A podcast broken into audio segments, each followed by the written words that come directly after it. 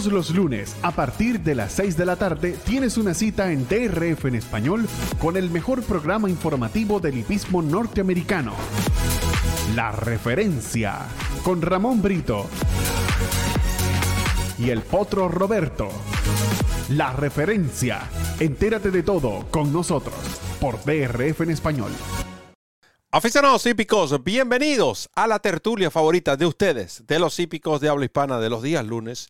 Y no es otra que la referencia. Les saluda Roberto del Potro Rodríguez, acompañado de Ramón Brito del 30G, en un programa que eh, llega a ustedes presentado por Kinland Cells, a quienes agradecemos el apoyo brindado durante lo que fue el meeting de otoño, también las Breeders' Cup, el desayuno de las Breeders' Cup y esta semana donde hemos estado cubriendo de cerca esta subasta que finaliza el día 16.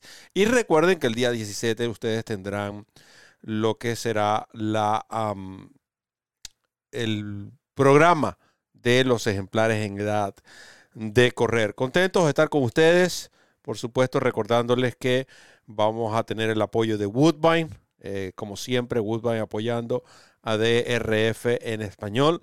También Delmar, eh, como ya es costumbre, el hipódromo de Delmar apoya a DRF. DRF Bets, la plataforma de apuestas del Daily Racing Form y por supuesto el Formulator.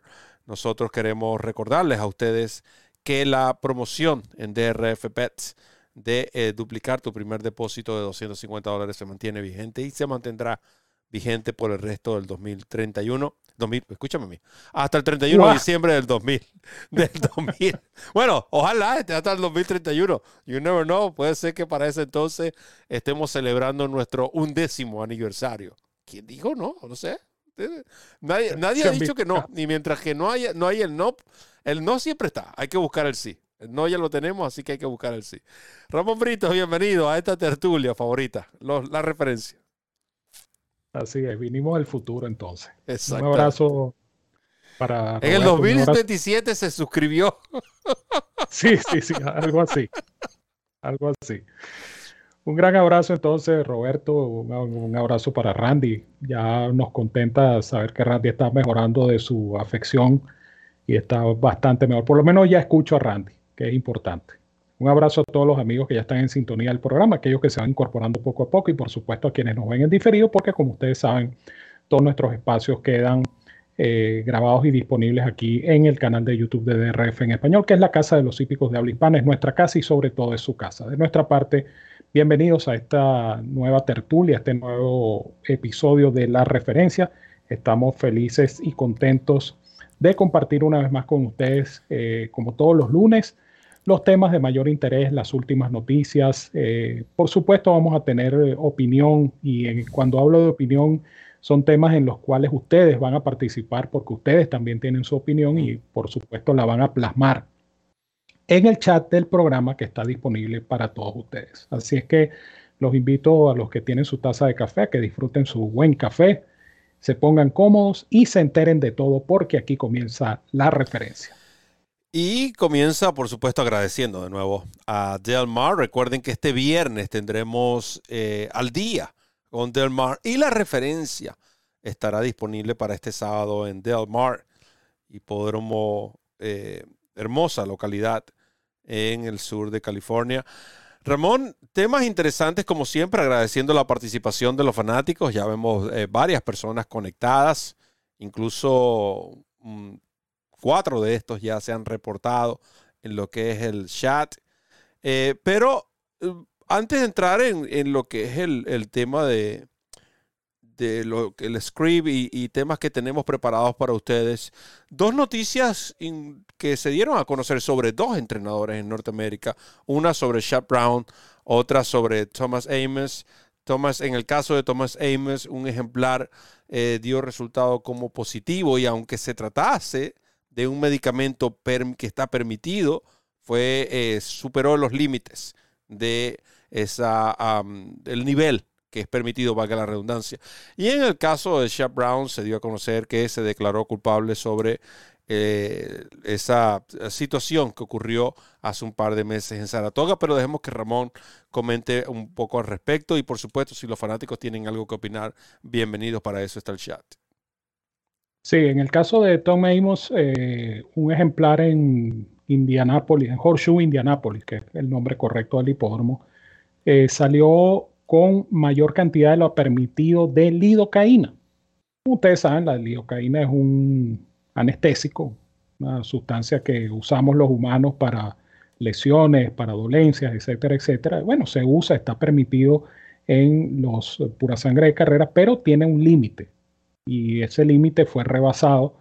Eh, Amos se declaró culpable, él dijo que no, no tenía objeciones con respecto a ese, vamos a decirlo, positivo, no, no porque sea que esté prohibido, sino por el exceso de, de en la muestra y em, al, asumir la responsabilidad, sin estar peleando ni, estar discutiendo que si sí, que si no, que si fue accidental o no, eh, los comisarios reconocen que pudo haber sido eso, eh, una contaminación o, una situación accidental y entonces redujeron la sanción a la mitad.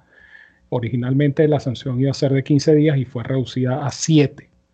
Eh, obviamente, esto también conlleva la descalificación del ejemplar. El ejemplar había ganado y eh, Tom Amos estará suspendido del 13 de noviembre, es decir, desde ayer hasta el día 19, la suspensión del entrenador Tom Amos. caemos nuevamente en el mismo caso, ¿no? Nosotros discutíamos mm. armoniosamente, como siempre, antes del programa, este tema de, la reglamentación, de, por qué unos sí, otros no, por qué unas sanciones son más fuertes que otras, por qué eh, se le presta especial atención a uno y a otro no. Y seguimos en la misma conclusión.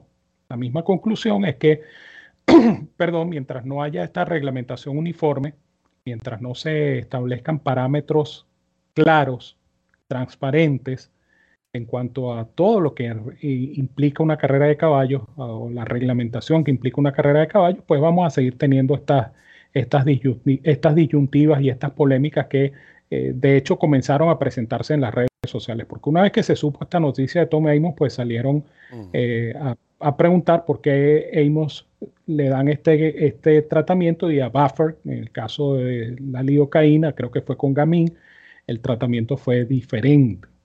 Entonces, eh, seguimos en lo mismo, ¿no? La conclusión al final va a ser la misma. Mientras no haya esa uniformidad de reglamentos en todos los estados donde haya hipismo organizado, vamos a, tener, a seguir teniendo este tipo de problemas. Cosa que esperamos nosotros, tenemos la, firme esperanza de que en algún momento, ya con, la implementación de esta organización llamada ISA, Horse eh, Industry, Horse eh, Integrity and Safety Association, se resuelvan por fin este tipo de, entuertos y que, repito, las reglamentaciones sean uniformes. El uso del látigo tiene que ser uniforme, la medicación tiene que ser uniforme, las faltas en carrera tienen que tener una reglamentación uniforme. Esto es difícil lograrlo, pero una vez que se logra, pues, y las sanciones, por supuesto, porque tanto la falta como las sanciones o la consideración de la falta y la consideración de la sanción tiene que ser uniforme.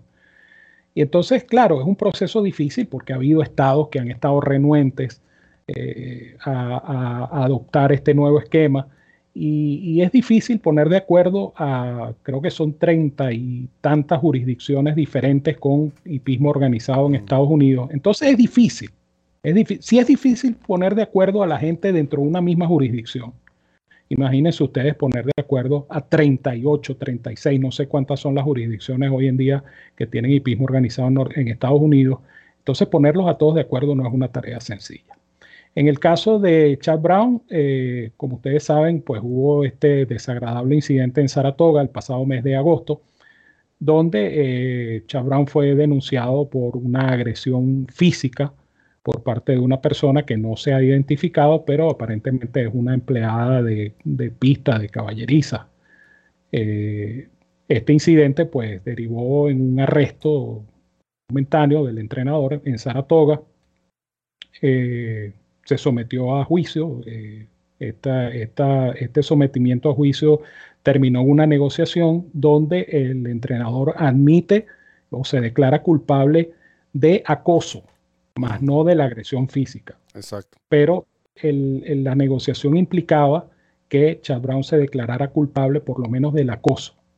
Una vez que se declara culpable de acoso, entonces recibe una multa, recibe eh, una suerte de probatoria por un año, durante el cual, eh, número uno, obviamente no puede tener ningún tipo de contacto directo o indirecto con la supuesta víctima o con la presunta víctima.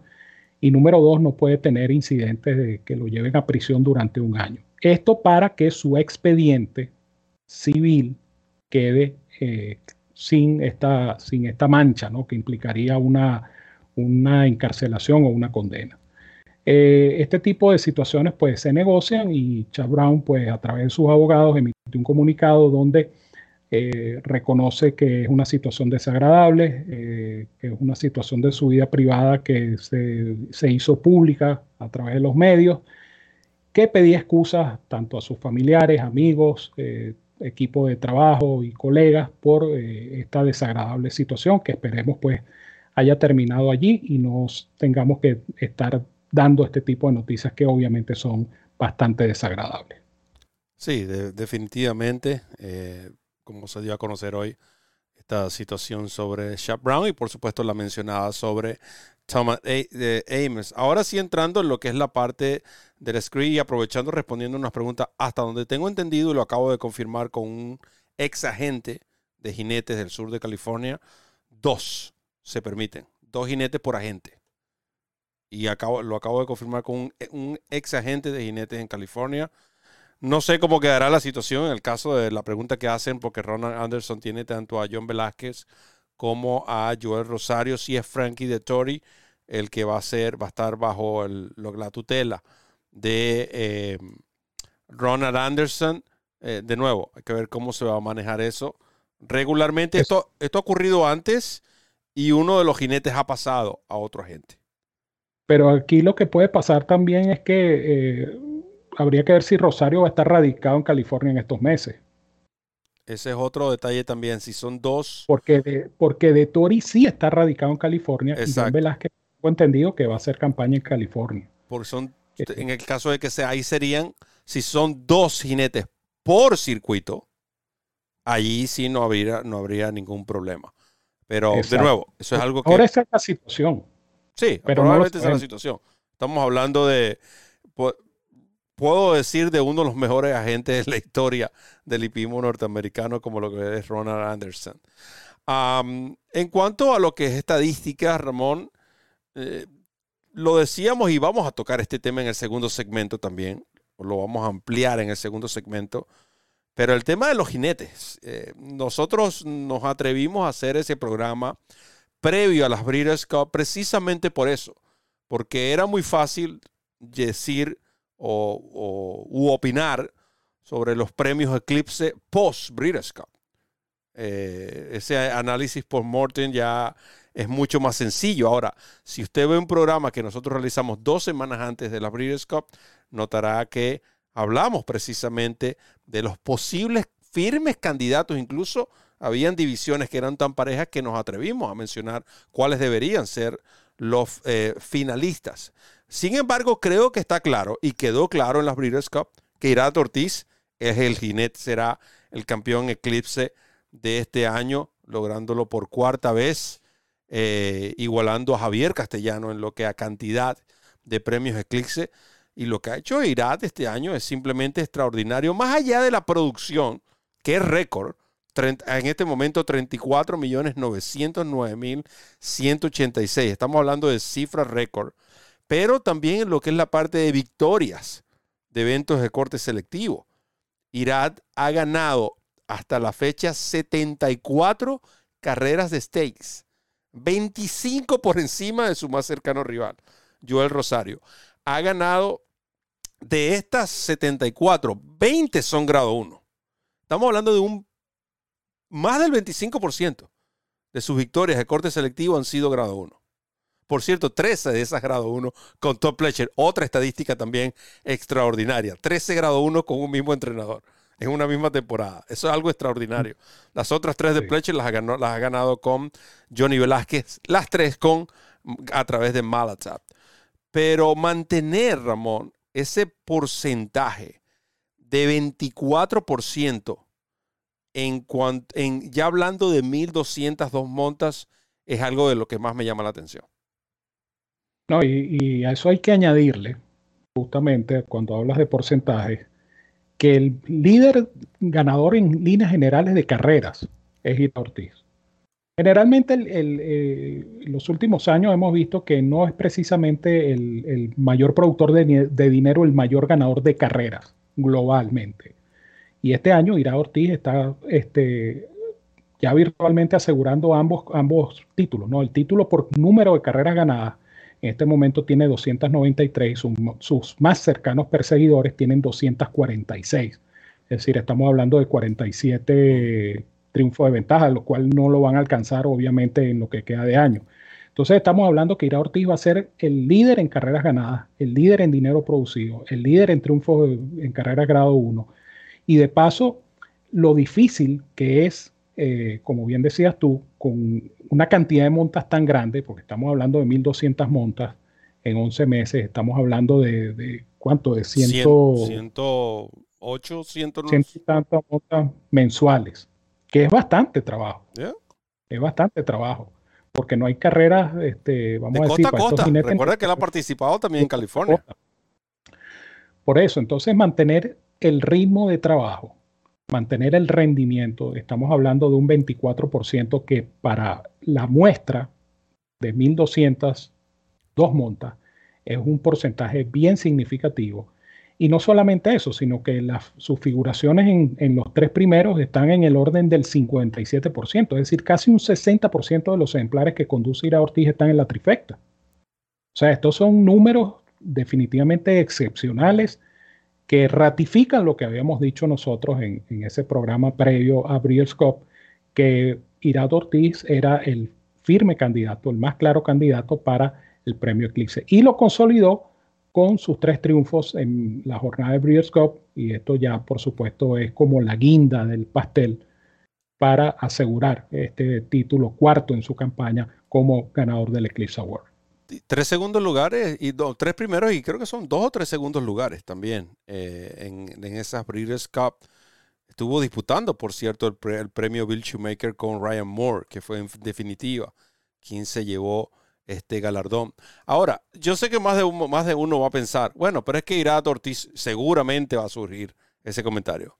Conduce puros caballos a favoritos. Con todo y conduciendo 1202 favoritos, sabiendo que la estadística a nivel nacional es de apenas 38% de victorias de los caballos favoritos, para que aquellos piensen que los que piensan que los favoritos ganan todas las carreras, pues no, no ganan ni siquiera 4 de cada 10.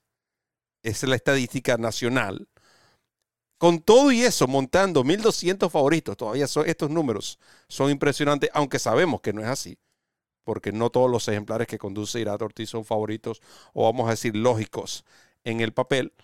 Eh, creo que es una estadística que no se puede pasar por alto, más simplemente, ah, mira, estamos hablando de récord de producción y contando que Irat, eh, por ejemplo, no tenemos una Pegasus de 12 millones de dólares, como fue en años anteriores, y, muchos de estos eventos han sufrido eh, em, en los premios, han bajado eh, en los últimos años. Muchos de los hipódromos han bajado sus premios, hay otros que obviamente los han aumentado. son temas que hay que tomar o puntos que hay que tomar en consideración. Independientemente, creo, Ramón, que es un año extraordinario y veremos entonces a Irato Ortiz el próximo mes de enero, a finales de enero, recibir su premio Eclipse número 4. Hay que resaltar, Ramón, entre los jinetes, ya que estamos hablando de los jinetes, las campañas que ha tenido eh, Flavian Pratt ahora a tiempo completo en la costa este del país. Segundo en producción, 23% de efectividad. Segundo en, grado 1 con, con 11.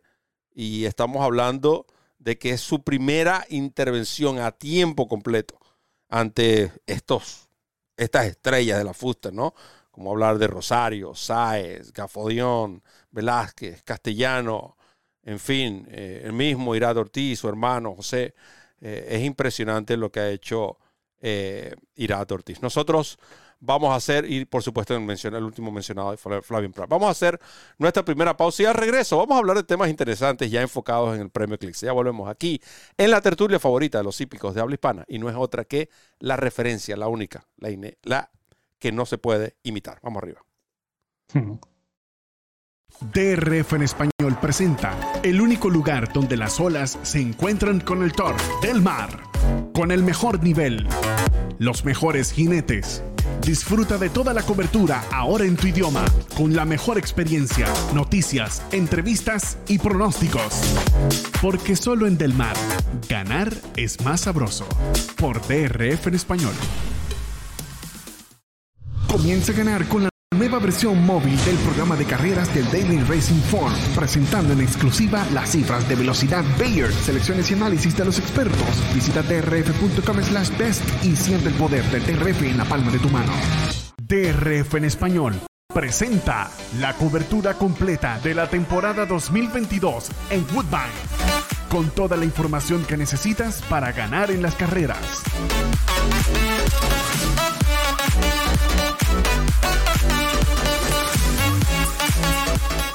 Análisis, pronósticos, entrevistas, noticias y mucho más. Woodbine, siempre en tu idioma, por DRF en español. DRF en español, la casa de los hípicos de habla hispana. El lugar donde encuentras noticias, pronósticos, programas en vivo y mucho más. Síguenos en nuestras redes sociales y disfruta con los campeones. November sale is a destination event for buyers and sellers around the world. The ambiance during the September sale was incredible. As we move into Keeneland November, I think people will find a new experience, a new atmosphere, new optimism. Anybody who participates, buying and selling, when they participate in Keeneland, they're reinvesting in the industry. That is the mission. It allows us to build for the future, and the future is bright. The future is bright at Keeneland November. Los lunes a partir de las 6 de la tarde tienes una cita en DRF en español con el mejor programa informativo del hipismo norteamericano. La referencia con Ramón Brito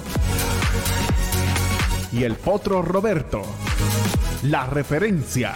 Entérate de todo con nosotros por DRF en español. Continuamos con la referencia, la tertulia favorita de los hípicos de habla hispana, Roberto El Poto Rodríguez, acompañado de Ramón Brito, el 30G, Randy Albornoz a cargo de los controles, programa que, como ustedes saben, llega presentado por Keeneland Cells, DRF Pets, DRF Formulator, Delmar y Woodbine, agradeciendo principalmente a Keeneland Cells por ese apoyo brindado a DRF en español durante eh, todos estos días que hemos estado cubriendo esta subasta bastante interesante, por cierto, y el jueves está invitado a ese programa de las subastas el día final, el día 17, que caballos en edad o ejemplares en edad de correr. Premios Eclipse, Ramón.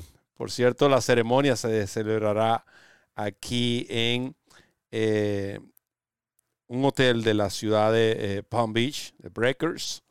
la ceremonia por primera vez en la historia se celebrará aquí en, Palm Beach.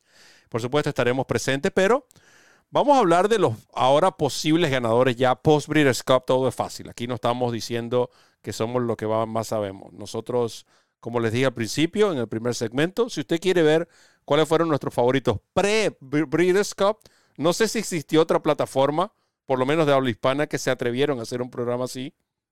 No lo he visto hasta el momento. Eh, me gustaría verlo en el caso de que se haya publicado. Ah, pero podemos decir que tomamos un riesgo y el riesgo creo que dio dividendos porque los caballos que mencionamos y profesionales que mencionamos deberían conseguir el premio Eclipse.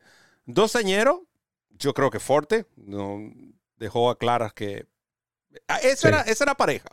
Ahí, sabe, ahí estamos claros que era una división pareja. Eh, Sí, todo dependía de esta carrera porque muchos decían que el, que el caballo de Buffer, eh, obviamente el que ganaba la Breeders' Cup entre el caballo de Buffer y Forte era el, el sí, ganador. del K-Rock, K-Rock y Forte, estaban entre esos dos. K-Rock y Forte, Que de hecho el favorito era K-Rock. por eso. Pero la demostración de Forte, ganando solo- no solamente la Breeders' Cup, sino que ganó el Breeders' Futurity, ganó 2 grado 1, pues tiene todos los méritos y absolutamente seguro va a ser el ganador del premio Eclipse como campeón doceñero.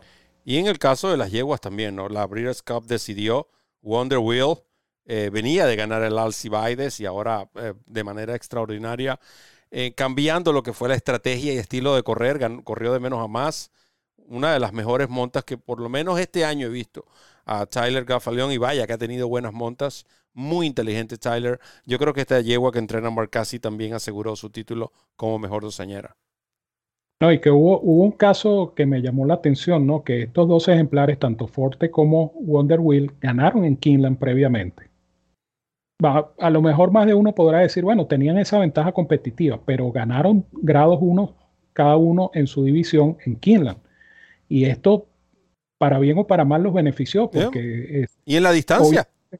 Eh, y en la distancia. Entonces tenían una experiencia a favor que al final pagó eh, sus frutos o rindió sus frutos, sobre todo en el caso de la potranca. La potranca Sí. me pareció que mostró también mucha versatilidad. Eh, yo era uno de los que no confiaba mucho en Wonder Wheel por, por el estilo que había mostrado corriendo en velocidad, pero la yegua demostró versatilidad y de hecho Mark eh, tiene dentro de sus posibilidades o sus posibles planes con la potranca eh, seguir el camino al Kentucky Derby, pero eso lo dirá el tiempo. En el caso de los tresañeros, eh, de nuevo, eh, yo, nosotros lo dijimos, independientemente de lo que pasara en la Breeders' Cup, incluso me- nos atrevimos a decir que con todo, si Taiba finalizaba, o Taiba finalizaba por delante de Epicenter, con todo y eso Epicenter debería ser el ganador del premio Eclipse como mejor tresañero. ¿Cuál es tu posición ahora en cuanto a los finalistas? ¿Cambia o crees tú que deberían ser Cyberknife, Epicenter y Taiba? No veo otro. Eh, Cyberknife eh, se lo merece, ganador del Haskell. Muy buena carrera en la Dirt Mile. Eh, Taiba, bueno, hizo lo que hizo, una buena presentación ante un monstruo en, en- en la Classic y llegó tercero, perdió el segundo ahí casi que en final de foto contra Olympiad. Y Epicenter lamentablemente pues se lesionó en la carrera. eh, no pudimos ver el Epicenter que queríamos ver porque claro, eh, hubiese sido interesante ver cómo llegaban Epicenter y Taiba en caso de no haber ocurrido lo que lamentablemente ocurrió. Pero yo particularmente sostengo mi posición. El caballo más consistente De todo el año. De todo el año fue Epicenter y es lo que hemos hablado, ¿no? El Eclipse Award es el premio de todo el año, no es el premio de una sola carrera. Que hay divisiones que se deciden en una sola carrera, sí, porque en el caso de los dosañeros no es todo el año, porque los dosañeros no corren todo el año. Los dosañeros corren apenas en la segunda mitad del año. Entonces tú no puedes tampoco evaluar los dosañeros tan ampliamente como puedes evaluar el resto de las divisiones. Entonces, para mí el caballo más consistente de tres años fue Epicenter y por eso yo particularmente considero que Epicenter debería, no es un, no es un, ¿cómo se llama? Un 1 a 9, pero debería Epicenter Sí. ser el, ganador. Por lo menos Epi- Epicenter y Taiba deberían ser los dos finalistas. Hay simpatía por el ganador del Kentucky Derby, pero yo creo que Cyberknife tiene igual o, o- o mejores méritos que ese caballo que Rich Strike en el caso. Y en cuanto a las yeguas, eh, otra división que nosotros también habíamos comentado, independientemente de lo que sucediera en la Breeders' Cup Distaff, que era donde participaba esta, que me refiero a Nest. Nest tiene- tenía asegurado antes de la Breeders' Cup el título como mejor treseñera. Sí, pero eh, yo creo que lo consolidó porque al final del día Ness se pierde contra tres yeguas maduras. Exacto. Malatat, que va a ser la campeona cuatroñera, cuatro más años. Blue Stripe, todavía Ah, un amigo mío se está lamentando, ¿ves? No, no lo, ni, ni lo terminé de decir, pero así, así son las cosas en este mundo en que vivimos. Y Clarier eh, llegó tercera, es decir, eh, eh, Ness llegó cuarta repito, eh, detrás de tres yeguas maduras. Quiere decir que la que mejor se comportó de las tres añeras, que eran Nest, Secret Oath y Society, fue Nest. Entonces Nest, eh, con esto creo que consolidó su, su, galardón como mejor yegua de tres años. Yo sé que acá podemos decir, vamos a, matar dos pájaros un solo tiro. Me gustaría dejar el caballo del año para último, pero Flyline va a ganar no solamente el caballo del año, por supuesto va a ganar eh, lo que es el, caballo en, pista de arena. ahí es otra que no había discusión previo a la Breeders' Cup y para aquellos que tenían dudas les invito a ver la repetición de la Breeders' Cup Classic y así la aclaran. No, este caballo definitivamente, yo coincido con un comentario que se hizo en el chat en que la gente se queda, y lo, decíamos tras cámaras en el, en el break ahorita, Roberto y yo estábamos comentando de eso, ¿no? que lo, lamentable dentro de toda esta situación es que no podemos ver más a Flyline en la pista. No podemos disfrutar más de la magnificencia de un caballo como Flyline, de la capacidad corredora de un caballo como Flyline. Eh, porque bueno, eh, el, modelo de negocio hoy en día es muy diferente al modelo de negocios de hace, qué sé yo, 50 años. Eh, yo le decía a Roberto, en el año 78 se enfrentaron los dos triple coronados Affirm, triple coronado del 78 y Seattle Slew, triple coronado del 77. En el año 79 se midieron Affirm contra Spectacular Beat, en otra carrera memorable. Entonces, ese tipo de, ese tipo de ejemplares campeones, porque estamos hablando eh, en el caso de Seattle Slew y Spectacular Beat de, dos de los mejores corredores del siglo XX en Estados Unidos. Y Affirm, que fue un triple coronal, fue un gran caballo, un caballo que corrió con handicap y un caballo de los mejores corredores también de los últimos años. Pero eh, esos caballos rindieron campaña como cuatro añeros, siguieron corriendo a los cuatro años, eh, siguieron brindando un gran espectáculo a los cuatro. Y hoy en día no lo vemos así. Hoy en día vemos un, un Justify, por ejemplo, que ganó una triple corona y se fue. Y dejó a la gente con ganas de seguir viendo correr este caballo que se fue invicto a la cría. Y ahora con Flyline, a sus cuatro años, eh, no lo podemos ver más, lo vimos apenas seis carreras y bueno, sí, estamos contentos de haberlo visto, pero, pero definitivamente, y yo sé que Roberto está de acuerdo con este comentario, nos, que, nos quedamos así como con las ganas de seguirlo viendo correr. Sí, por supuesto, pero lamentablemente es el negocio, ¿no? Que reina. Ya hablando, que ya que saltamos a la categoría principal, que es el caballo del año, ya sabemos que el, el caballo en arena va a ser el Flyline eh, maduro, ¿no? Obviamente.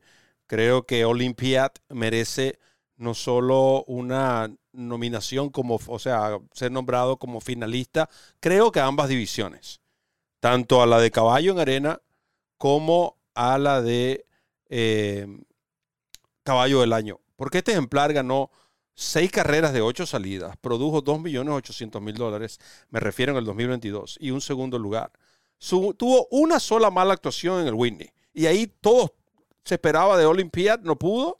Eh, aquel famoso Whitney. Eh, de mm. nuevo, creo que es un caballo que merece y me inclino a que es una yegua de la cual vamos a hablar, porque vamos a hablar de la parte de las yeguas maduras en arena. Malatab no solamente merece, o creo que Malatab aseguró, su, lo había ganado, para mí lo había ganado previo al Breeders' Cup, lo terminó de ratificar, pero para mí Malatas es otra que merece ser nominada a Caballo del Año. Sabemos que va a ganar Flyland, pero ya una nominación ser finalista de Caballo del Año creo que es importante. Oye, eso está interesante, ¿no? Porque ciertamente Malata tuvo una gran campaña en el 2022. Pero ¿qué otro vas a colocar? Esa es, la otra pregunta. Esa es la otra parte. Pero la... otra pregunta es cuál, cuál, cuál, colocas, ¿no? Epicenter no tuvo mejor campaña que Malata, por ejemplo, para mencionarte uno. No, Malata, Malata merece. Yo creo que, que, el mismo Olimpia puede entrar en esa, en esa trilogía. Esos son, esos son mis tres finalistas para mí, como caballo del año.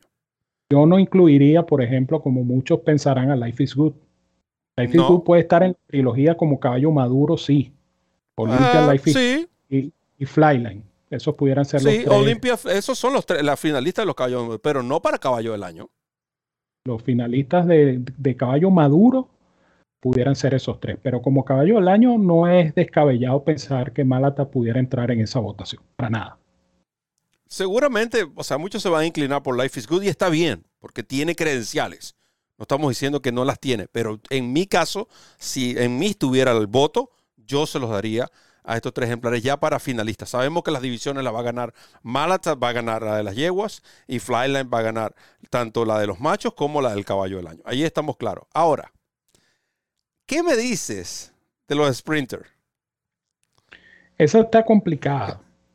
Porque, porque si tú sacas a Jackie Warrior, ¿qué queda?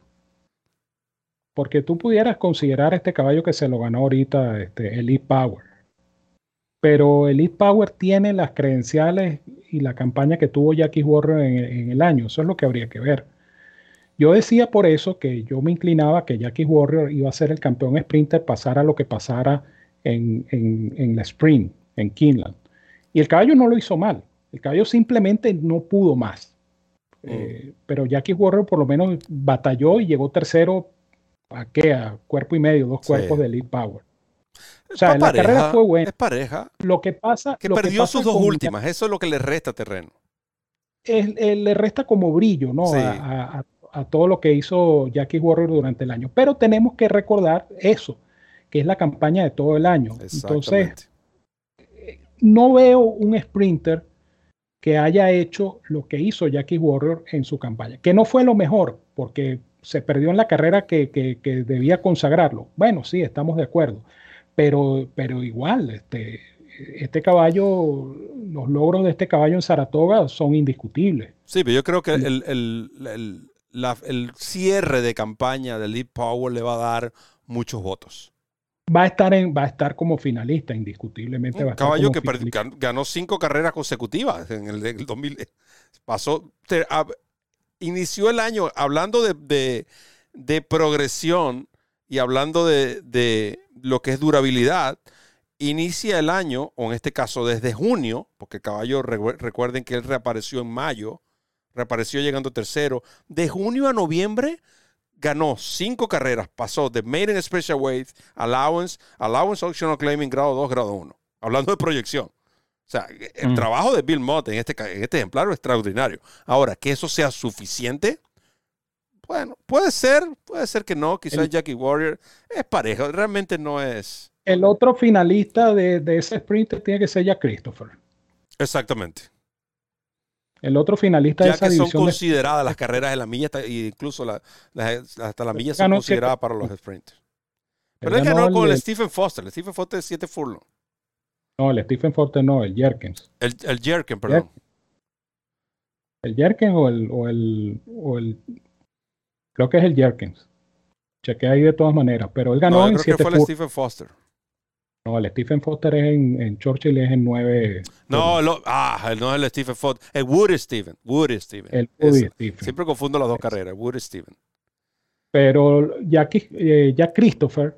Eh, ganó el Jerkins también. Él ganó el Jerkins y el Woody Steven. Ganó los dos. Entonces, él tiene que entrar en esa. Cuidado. cuidado. Y, cuidado, exactamente él, va, a recibir. Aquí pregunta, por ejemplo, eh, mi, buen amigo Kevin Materán, a quien le mando un abrazo, está en Chile y está en sintonía del programa. Cody Wish, ¿dónde, dónde dejamos a Cody Wish? Yo creo que en todas las divisiones es una de las que está más pareja. Y Cody Wish clasificaría como sprinter. Claro. Entonces, Cody Wish sería otro caso también este, interesante de tomar en consideración. Bueno, no me sorprendería que ganase Cody Swish. De hecho, entiendo que es se trata de toda la campaña, pero si me preguntan por los cuatro que acabamos de mencionar, yo le daría el premio a Corey Swish. Además de la historia que hay detrás de todo eso, ¿no? Que eso ya es, ah. que va a jugar un papel fundamental porque recuerde que son ah, personas las que están votando para esto. Por supuesto, por supuesto. Eh, rápidamente, eh, ok, ya hablamos de, hablamos de las yeguas. Las yeguas Good Night Olive, ahí no hay discusión. ¿Es Midnight? sí. Eh, good Night. Sí, Good Night Olive. Em, machos en grama. Yo paso. Motor Games. Pero venga acá. Sí, este. Motor Games. Mother Games, pero, pero claro, lo que digo yo paso porque, porque Mother Games no es un caballo este, de fondista. No, no, no, y que no es un caballo con campaña en Norteamérica. Bueno, más- pero si lo viene a ganar Gibber, lo ganó corriendo dos el año pasado, corriendo tres veces pero- acá, nada más. Si lo ganó, si lo ganó Gibber, Modern Games este, pudiera, pudiera ganarlo como, como campeón gramero. Claro, porque si, si vamos, el otro es Nation Pride, que ganó dos de las tres carreras de la. De la Eh, triple corona. El tema grama. es que lo que hizo Motor Games No, este no, no, año no, no, en pero- Norteamérica, créeme, o sea, yo creo que debería ah, ser Modern Games. A menos, a menos que tomen en cuenta el, el- el tema, porque recuerda que él ganó, él ganó la, la Wood by Mile y, y ganó ahora está la, la, la, La. Exacto. No sé si se van a enfocar en lo que es la parte de fondista. No sé, realmente. Porque si es la parte de fondista, Ah. entonces Nation Pride lo ganaría. Porque no hay un caballo gramero, a diferencia de las yeguas, que en el caso de las yeguas está una yegua como In Italian, que es doble ganadora grado 1, segunda ante los machos en par de ocasiones. Eh, ahí estamos hablando que ella tiene bastante opción. ¿Qué te agrada a ti en cuarto de las Ahí está, ahí está, ahí está enredada. Déjame la- buscar la, lista de las Epic. 600 yeguas de Brown a ver cuál. Sí, eh, eh, ese es otro, ese es otro cuento también. Pero In Italian debería estar y, y la yegua Warlike Goddess debería estar. Warlike la Goddess campaña también. Warlike Goddess- incluso yo creo, yo creo, yo me inclinaría hacia Warlike Goddess por el por, Por la acción- por la actuación en la capacidad turf, por-. No, y por la actuación, la Y y bien se en la turf, Sí, sí. la sí, carrera de la turf fue excepcional. Tienes razón. Yo me inclinaría por No, no, War, War. Warlike Goddess, Warlike Goddess. No, en caso- Golden Paul no. Golden Paul, eh, lamentablemente, no, no hay una división para de premios Eclipse para grameros Sprinter. Por eso Golden Paul no creo, y sobre todo después de la, su última actuación, no creo que, entre en lo que es. eh. Ahora, eh, propietarios, de nuevo, eh, lo que ha hecho Godolphin este año, propietario y criador, pueden repetir fácilmente, aunque el año que ha tenido Peter Brand. Yo creo que a Godolphin el único que le puede quitar el eclipse es Peter Brand, pero después de lo que vimos hacer por Godolphin, una vez más la Breeders' Cup, yo creo que quedó allí para Godolphin, Ramón. Pero yo creo que, que que lo de Godolphin, es más, deberían darle una mención honorífica a Charlie Appleby. Exactamente. Porque, porque Charlie Appleby no va a entrar en, en- en la- 60%, creo que en- tiene en- 60% cuando los caballos debutan acá, eh, trae un caballo por primera vez a Norteamérica en el Pero, 2022. pero 10 pero grado fíjate la 1, estadística. 9 grado 1. lo de Charlie Appleby ha sido simplemente impresionante. Pero fíjate la estadística de, de propietarios. Godolphin ha producido 15 millones 119 mil dólares. Y segundo viene Klaravich con 9 millones, es decir, No, 6 es- millones, es casi demasiado. 6 millones menos. Aplastante Olvídate. Godolphin. Y Olvídate. ya hablamos, los jinetes Irá Ortiz, entrenador. Es tan pareja la temporada de Pletcher y Chap Brown, pero pensábamos que la Breeders' Cup iba, Pletcher tenía que haber hecho un poco más.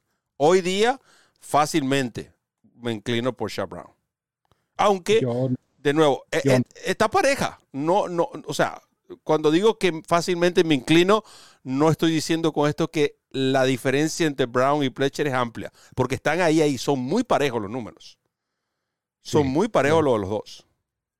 Se llevan eh, 1.700.000 apenas de diferencia a favor de Chad Brown. 30 millones contra 28. No, y los inscritos también han sido, han sido muy parejos, 871 contra 900. Casi, casi lo El mismo. promedio de Sí. Chad Brown, 27%.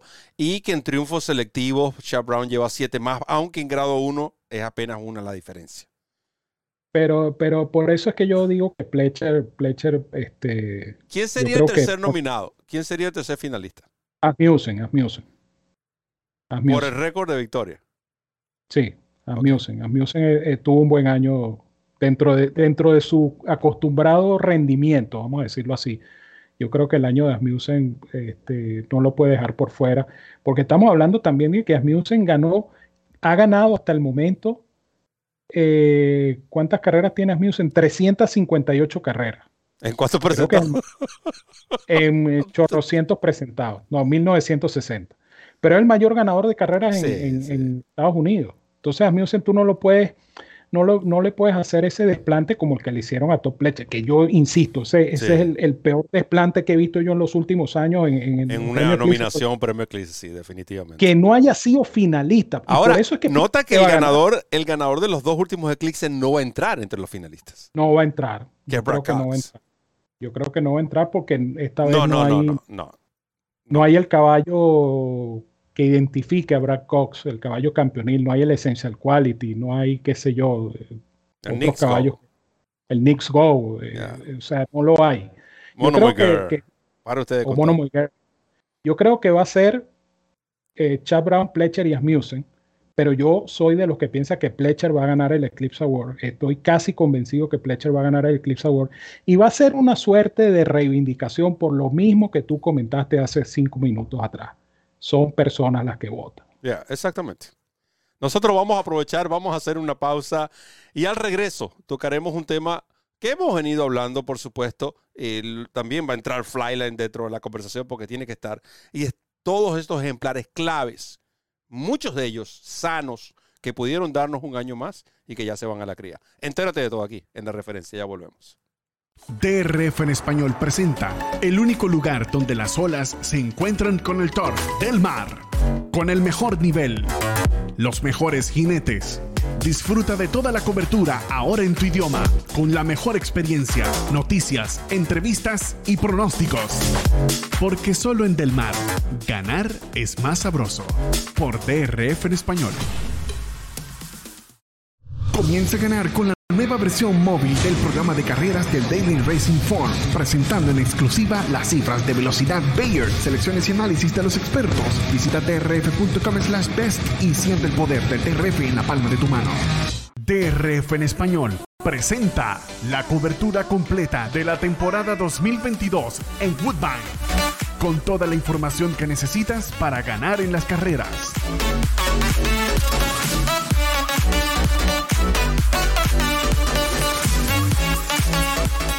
Análisis, pronósticos, entrevistas, noticias y mucho más. Woodbine, siempre en tu idioma, por DRF en español. DRF en español, la casa de los hípicos de habla hispana. El lugar donde encuentras noticias, pronósticos,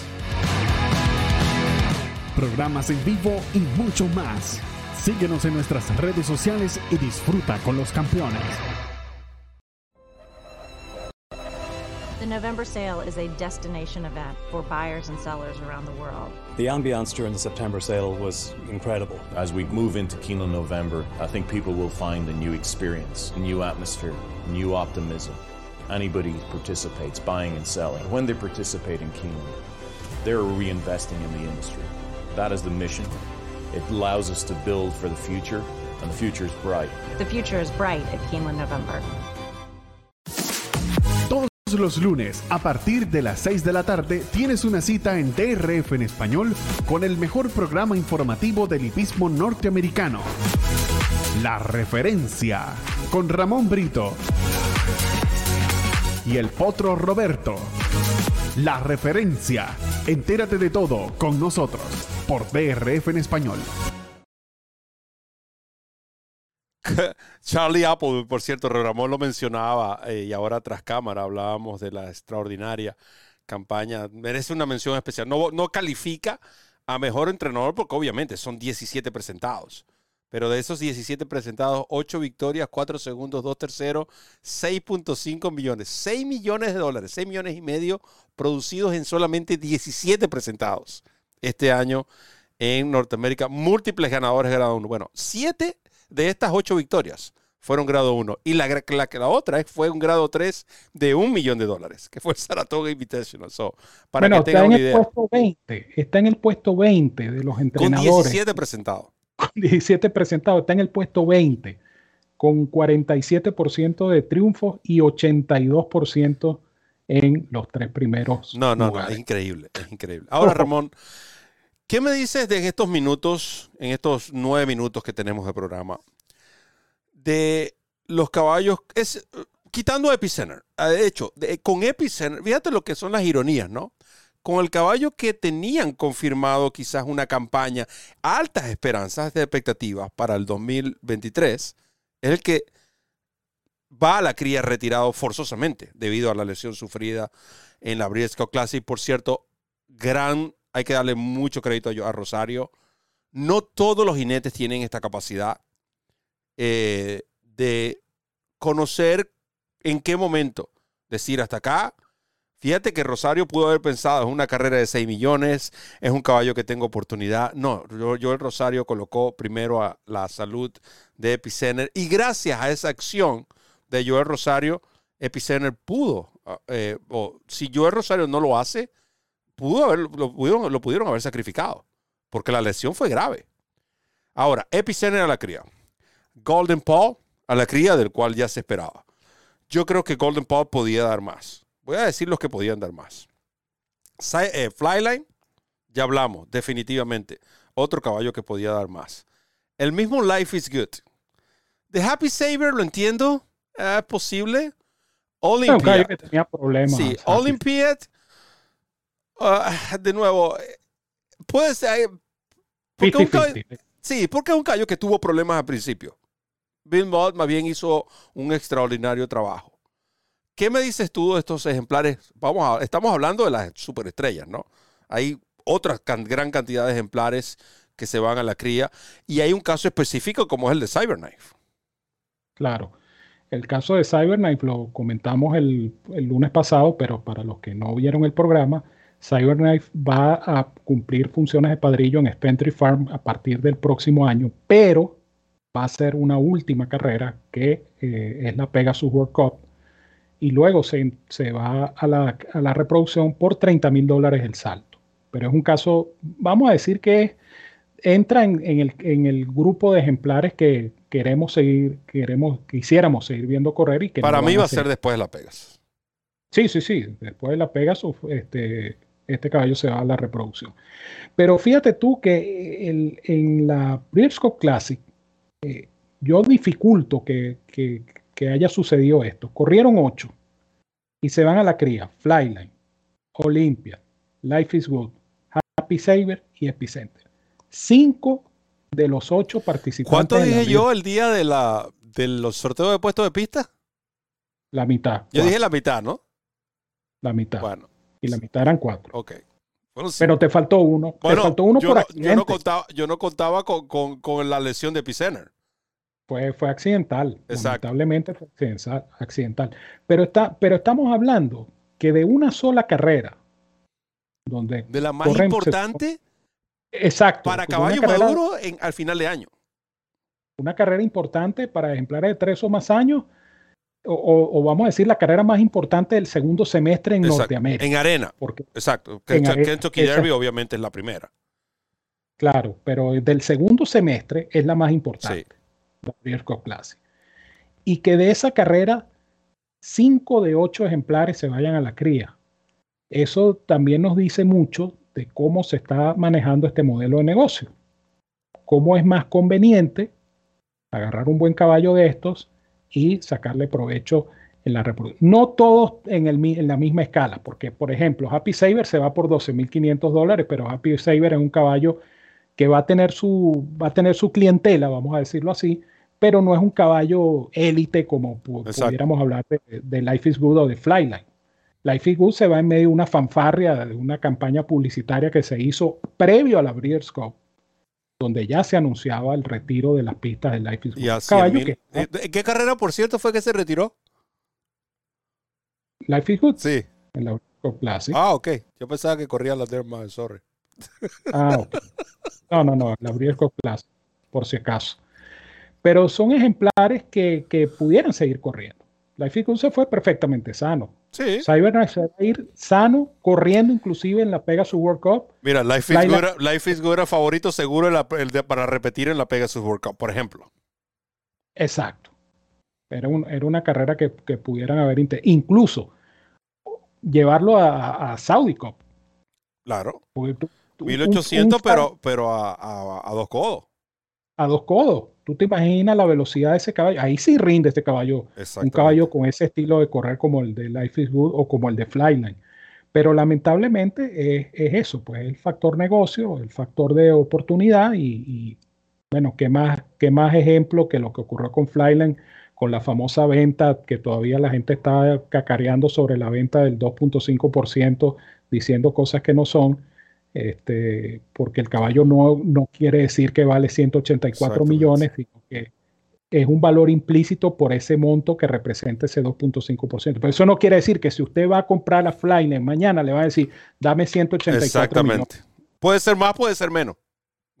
eso, es lo, eso es lo que tiene que hacer clic. Exactamente. Por cierto. Pero es lamentable, ¿no? Eh, y quiero cerrar con este comentario porque eh, era lo que decíamos en, el, en el segmento previo, que los aficionados también quieren ver a sus ídolos. O sea, mm. imagínate cuánta idolatría generó Flyline en este año con todo lo que logró. Fanáticos nuevos que apenas se están involucrando en el, en el mipismo gracias a este caballo. Y ahora se va. Entonces quedan como, ok, ¿y entonces? Quedan en el aire y entonces, ajá, y ya no corre más. ¿Y cómo es esto? Porque hay que ver que Flyline se hizo noticia y Flyline efectivamente, como bien dijiste tú, atrajo nuevos aficionados a este deporte. Aficionados que entonces se quedan con las manos vacías porque lo vieron fugazmente en una sola carrera en la Briscoe Classic y ya no lo ven más. Entonces, eh, no hay ese balance. Hoy en día no lo hay. Yo no sé si en un futuro lo habrá. Pero hoy en día definitivamente no hay ningún tipo de balance entre hipismo, entre hipismo y negocios, vamos a decirlo así. No hay ningún balance. la balance está así hacia el mm. lado del negocio. El balance no existe. Sí, y por otro lado, buen comentario que hace. Y nosotros, precisamente al señor Pereira que, menciona, nosotros habíamos, hemos conversado esto, créame, durante gran parte de la semana pasada y esta semana ah, tras cámara, eh, Ramón y yo, en lo que a Cyberknife respecta, porque yo creo que es un caballo que dejándolo en, en campaña es mejor negocio. Primero, por lo que menciona usted, y nosotros también lo habíamos hablado, por ser un gun runner. Ya sabemos que los gun runners mejoran con el tiempo. Segundo, es un caballo de, de mucho talento, pero quizás dejó ese como que más, más que demostrar. Eh, noten que tanto sus victorias como sus derrotas fueron ahí, en la sufra. No, no, no ganó una carrera con autoridad una carrera de, renombre con autoridad que marcase el antes y el después. Entonces creo que ahora con toda esta deserción de ejemplares, posiblemente Buffer vaya a enfocar a Taiba a esas dos, a esas dos competencias, lo, el mismo paso de Country Grammar, por lo que ya sabemos, conexiones, propietarios, eh, todo apunta que sería la Saudi Cup y la Dubai World Cup. Entonces le dejaría, por ejemplo, la apertura ¿no? de ganar la Pegasus, en este caso de que Cyberknife lo haga, dejarlo en campaña y probar, pero al parecer el negocio es diferente, tienen otras expectativas con este ejemplar eh, e iría de nuevo, eh, en este caso, a la reproducción. A Willy, lamentablemente esa pregunta no te la podemos responder hoy. Eh, quisiéramos, de nuevo, con mucho gusto quisiéramos por hispanos que somos, por caribeños que somos, pero hay otras razones de peso eh, involucradas, eh, las cuales nos impiden. Estamos haciendo todo lo posible, créame. De ser así, vamos a tener dicho programa. De lo contrario, simplemente nos abstendremos a las, eh, en este caso, no sé si llaman las restricciones o posiciones del comité organizador. Pero bueno, Brito, vamos arriba. Llegamos al final de esta referencia que, bueno, como todos los lunes, eh, se, nos, pasa volando esta, esta hora. Eh, quisiéramos compartir más tiempo con ustedes, pero también hay que respetar el compromiso tanto de ustedes como de nuestros anunciantes. Así que la invitación es para el próximo lunes, no queda de otra. Eso es correcto, pero antes vamos a tener nuestro programa de pronóstico porque el día viernes estamos al día. Por supuesto. Con el original. El, original. No te equivoques, diría yo, Elito. Muy importante, el original, al día el día viernes y por supuesto nuestros productos de gratis descarga que por cierto estuvieron muy acertaditos el fin de semana pasado, tanto la referencia en Del Mar como la referencia Express en Woodbine. Esa va a ser la misma, eh, la misma dosis de este fin de semana. Del Mar con la referencia, Woodbine con la referencia Express. Y por supuesto manténganse en sintonía de nuestro canal de YouTube, de nuestras redes sociales. Recuerden seguirnos, recuerden correr la voz, porque esta es la casa de todos. Cuando hablo de todos, es todos los hípicos de habla hispana. DRF en español es nuestra casa y es su casa. Así es que los quiero mucho, los quiero de gratis. Feliz semana para todos, cuídense mucho, fuerte abrazo y ya lo saben. La casa de los hípicos de habla hispana es una sola y es esta. DRF en español. No te equivoques de nuevo, es una sola casa, la casa de los hípicos de habla hispana, esa es DRF en español. Bien dicho, Ramón. Lo cierto es que también hay que recordarles que está la cabalgata de ganadores, martes y miércoles para Parks Racing, jueves y viernes para Woodbine, sábado Lone Star. Si usted quiere ganar en carreras de cuarto de milla, Evanan es el hombre en la cabalgata de ganadores. Créame, el porcentaje de acierto es por encima del 60% analiza carrera a carrera y este sábado regresa para Lone Star y el domingo la cabalgata de ganadores enfocada en Del Mar. Es decir, cuatro hipódromos diferentes en seis días, más la referencia, más la referencia express, más la carrera del día que le otorga a usted la oportunidad, le ofrece la oportunidad de cargar el Formulator. La carrera del día creo que tiene par de carreras de Aqueduct. Ya estamos hablando de cinco o seis hipódromos diferentes en toda la semana, en una semana, totalmente gratis aquí en DRF español. Y le pregunto, ¿y usted todavía paga por información? Bueno, solamente me queda decirles que en nombre de Randy Albornoz, que estuvo en los controles, Ramón Brito, el 30G, quien les habló Roberto El Potter Rodríguez, se despide diciéndole, no pague por eso y corra la milla extra. Vamos arriba.